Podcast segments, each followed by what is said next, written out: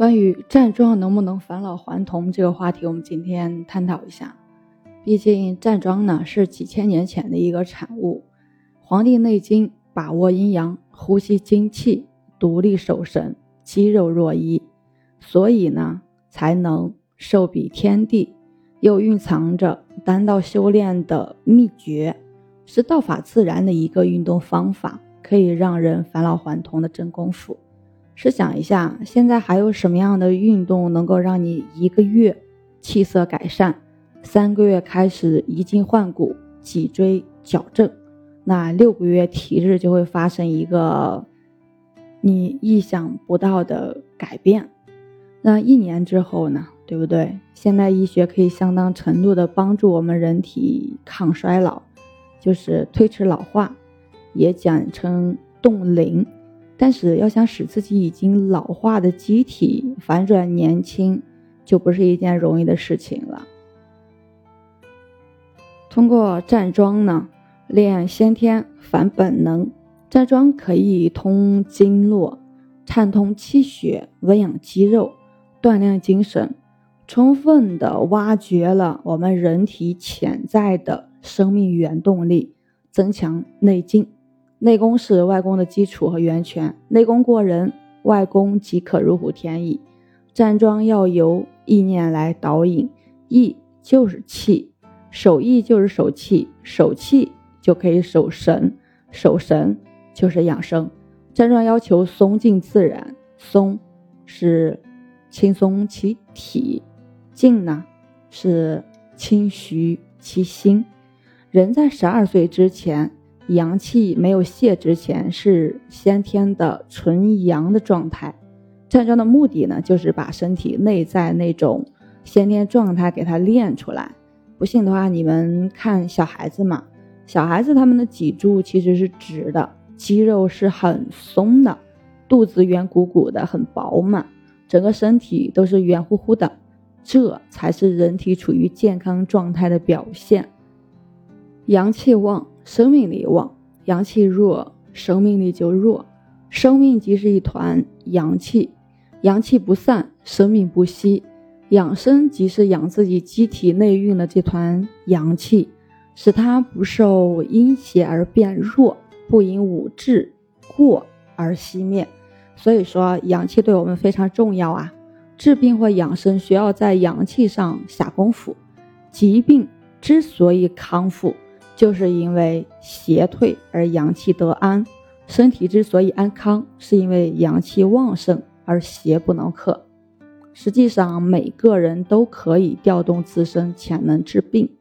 站桩摆好架子，头直目正，神庄心静，再加上一些轻松愉快的意念活动，正常人站桩一阵子就会觉得自己有劲儿了，就得劲。不见得真有劲儿啊，自己先觉得有劲。工作生活中呢，觉得精力充沛，不容易疲劳，那是因为气血充足了。五脏六腑工作正常了，要知道气是支持人的生命力量、体能等物质性的东西，正是通过固本培元的方式调动了人体自身潜能。只需要简简单单一站，身体内部微循环就会产生刚柔并济、虚实相生、动静相宜、松紧有度、错综为用的作用。那还有一个就是拉筋拔骨。很多人主观的认为，这么一个简单的姿势，一动也不动，如何能长力？如何能练好身体？那是根本不知道站桩还有一个秘密。它看似站着不动，不但能很快增长内力，还可以治好很多就是在医学上治疗不好的慢性疾病，也可以调和人体各个经络。桩法有云：大动不如小动，小动。不如不动，不动之动才是生生不已之动。所以站桩时可以通过拉筋把收缩的筋拉长、增粗，筋长力大。人到老年为什么会有弯腰呢？因为筋在收缩啊。人在走路后背直不起来，就像驼背一样，说明后背的筋粘连在一起了，筋短收缩了，筋。是人体的生命线，有打断骨头连着筋这个说法吧。所以骨头断了还能爬行，如果筋要断了，那就真的动都动不了了。所以人体是有大筋支撑的，中医称肝主筋，拉筋的顿荡使僵硬的肌肉由紧变松，富有弹力。中医称脾主肉，通过抻筋拔骨呢，可以增加骨头密度。肾主骨，肾又是先天之本，脾是后天之本，肝呢是万病之源。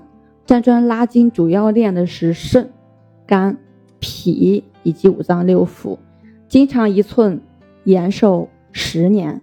站桩的最高境界是什么呀？其实是一种自我陶醉，也是一种忘我，就是达到天地人极度的和谐与统一。松静自然，舒眉垂腮，似静非静，似动非动。似想非想，似看非看，似战非战，似练非练，不聚不散，不迟不懈，找到自己的最佳状态，去享受自然，去调身行气养神。所以说，在站桩过程中，先天大口吐出体内污浊的气体之后呢，再大口的吸入新鲜的氧气，经由丹田。后做一些简单的肢体运动，使气呢在体内去扩展，就可以产生一种推力，让有气阻隔的地方能够畅通，同时呢使紧绷的筋，哎松软下来，并由气推动倾斜弯曲的脊椎，逐渐的回归到正常位置。